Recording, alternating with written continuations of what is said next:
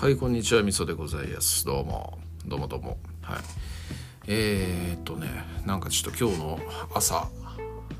今日は何何の日だっつったかな。えー、っと会社のえー、就業報告じゃねえな始業報告みたいなところに毎日今日は何の日っていうのを書いてくれるですね。同僚のメンバーがいてで毎日をそうなんだ。ってていうふうに思って思いながらそれに対して僕もうんちくを返信したりするんですけど、えーまあ、今日はなんか太平洋記念日らしいんですよね。で、まあ、マゼランフェルディナンド・マゼランが、えーと、太平洋へ出る航路航海でマゼラン海峡をこうなんだ抜けたみたいなそういうようなところの日が今日11月28日だから太平洋記念日みたいな感じになってるらしいんですよね。でマゼランっていうね名前をその子でちょっと見た時に思ったことは、えー、なんかこうこう有名なめっちゃ有名な人の陰に隠れて、えー、なんか名前が埋もれてる人超かわいそうじゃね？みたいなそんなことが思い浮かんだんですよ。というのがあのマゼランってねそこで太平洋を抜けた後に、えー、フィリピンとかまで東南アジアのフィリピンとかまで行ってんですけどそこのフィリピンで、えっと、現地住民、まあ、先住民とこうなんか不況をめぐってねなんか強硬な態度をとってで争ってでなんか相手の武器とかなんて竹槍とかしかねえだろうみたいなナメプをして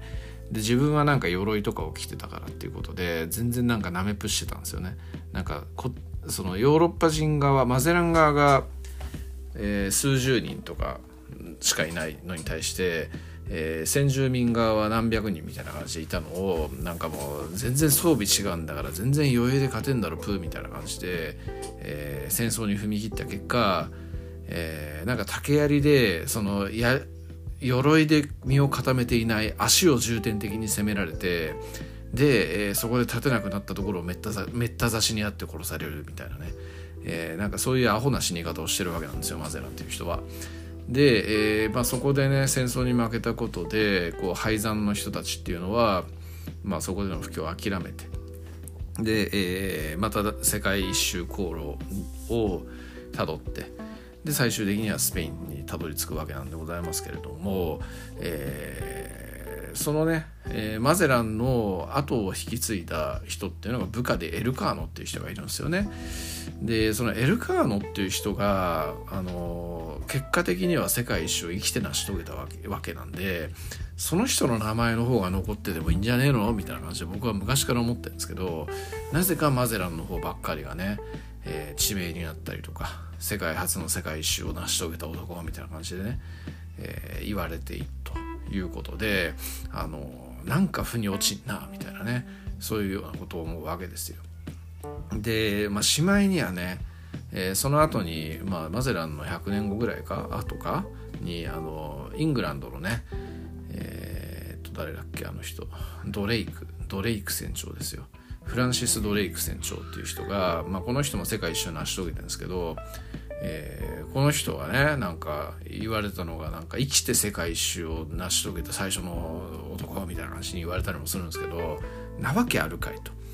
エルカーノっていう人をはじめまあこう最初の航海から生き残ってた人たちで20人ぐらいかな20人ぐらいいるんでその人たちが最初の生きて一周した人やたちやでっていう感じで思うわけなんでございますけれども、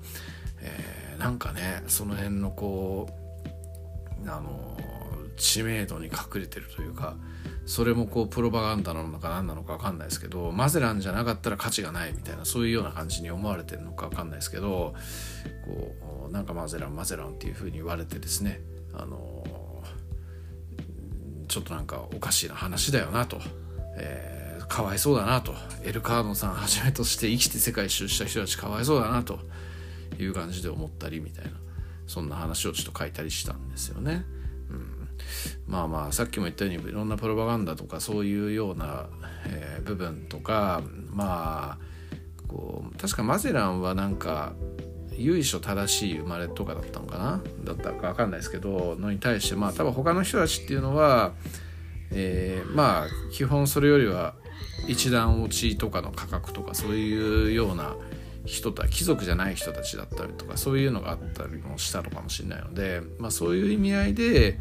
えー、なんかマゼランの名前を残したかったみたいなねそういうようなところがあるのかなみたいな推測はできるんですけど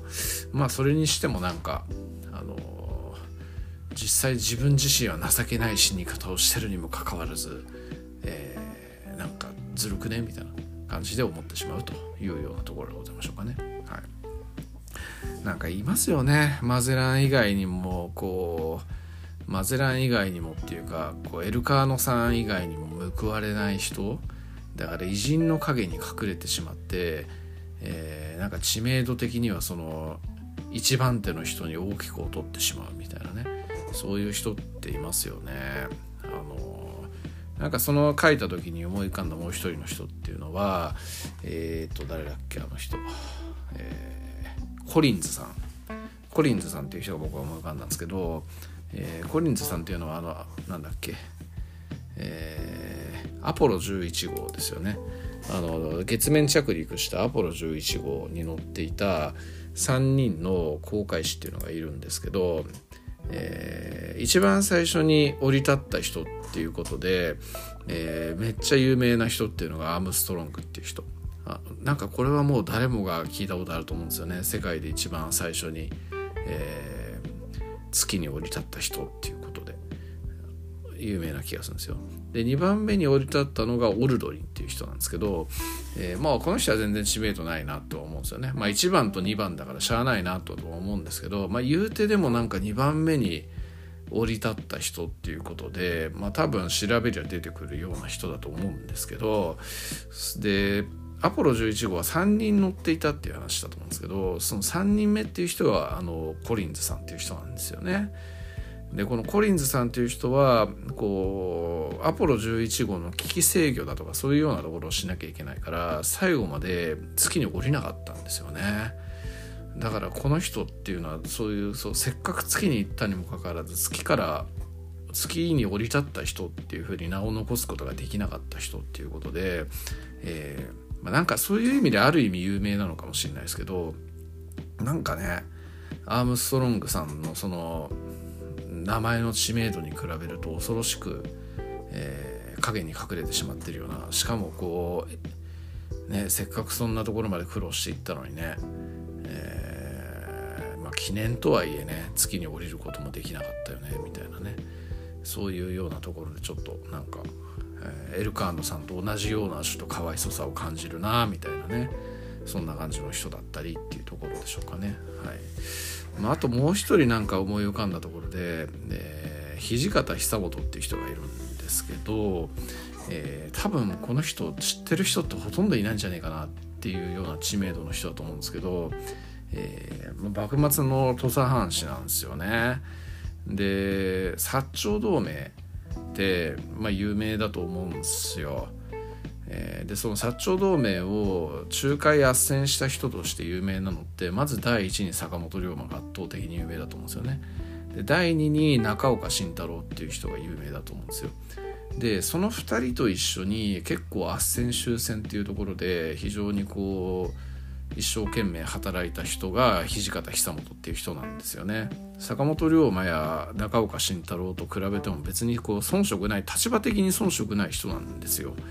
にもかかわらず、えー、なんかね後の海援隊の坂本龍馬後の陸援隊の中岡慎太郎っていうところの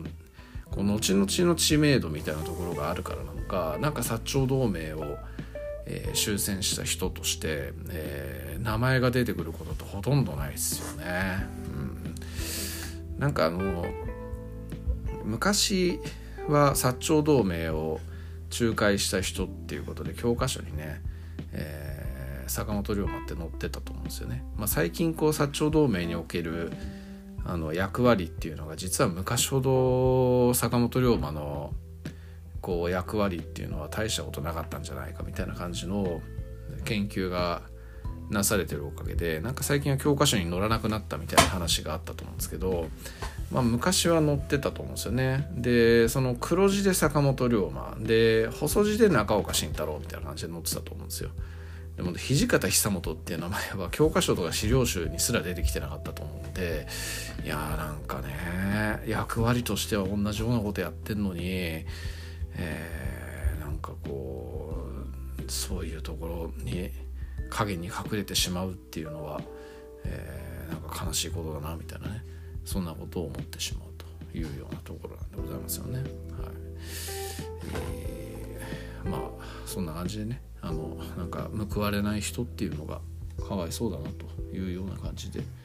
えー、思ったのでちょっと喋ってみたというようなところでございましょうか。はい。こんな